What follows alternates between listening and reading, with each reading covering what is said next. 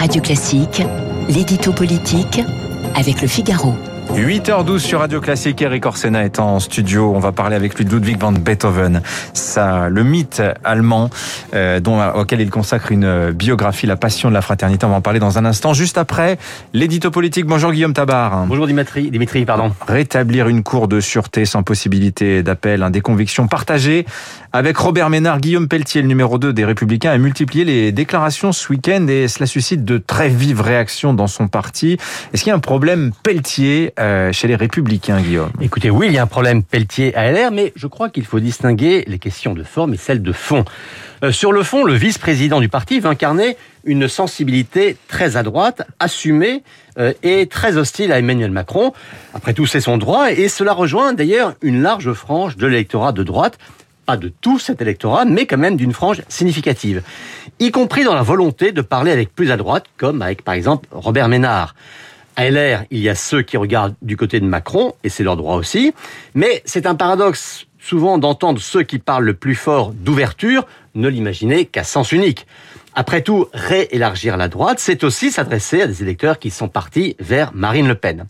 Mais sur la forme, l'expression de Guillaume Pelletier pose un double problème. D'abord, un problème de cohérence. Dans un parti, bien sûr, il faut des voix libres, des voix qui transgressent, des voix qui détonnent. Mais Pelletier est vice-président de son parti, donc son numéro 2.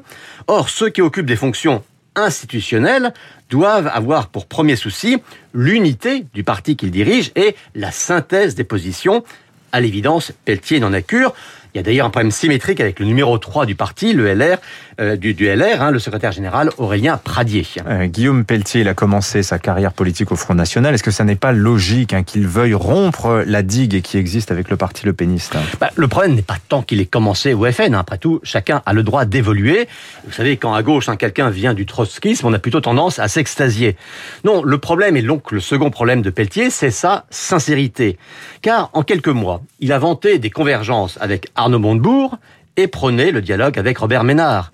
Il dit pas une voix pour LREM, mais il soutient Xavier Bertrand qui, ce dimanche même, a appelé à voter dans le Pas-de-Calais pour la ministre Brigitte Bourguignon contre le RN. Il veut une droite fière d'elle-même, mais il prône une politique économique que même Jean-Luc Mélenchon jugerait irréaliste. Il avait défendu l'alliance avec Sens commun, le mouvement né de la manif pour tous, et au lendemain des européennes, il a été le premier à piétiner François-Xavier Bellamy et à fustiger le conservatisme. Il vante une droite populaire et combative, il a reçu en héritage une circonscription confortablement à droite et il a renoncé à aller au combat des régionales. Bref, son, son problème, c'est une absence totale de sincérité et qui le prive donc de toute crédibilité. Bon, très pour parler clairement, Guillaume, euh, LR doit-il virer Guillaume Pelletier? Doit-il procéder à une clarification, pour le dire pudiquement? Je dirais une clarification de fonctionnement, oui. oui. Une fois encore, la diversité des sensibilités peut être un atout dans un parti. Mais là, on est en pleine campagne électorale déjà compliqué pour LR, hein, avec le casse-tête de PACA, qui a remonté le mécanisme de la machine infernale de l'attitude face au RN. À trois semaines du scrutin, Guillaume Pétier a ajouté des motifs supplémentaires de division interne. À tout le moins, le numéro 2 de LR ne rend pas service à son propre parti. LR façon puzzle, on en reparlera d'ailleurs tout à l'heure avec Eugénie Bastier à partir de 8h40. Merci Guillaume Tabar, 8h16 sur Radio Classique.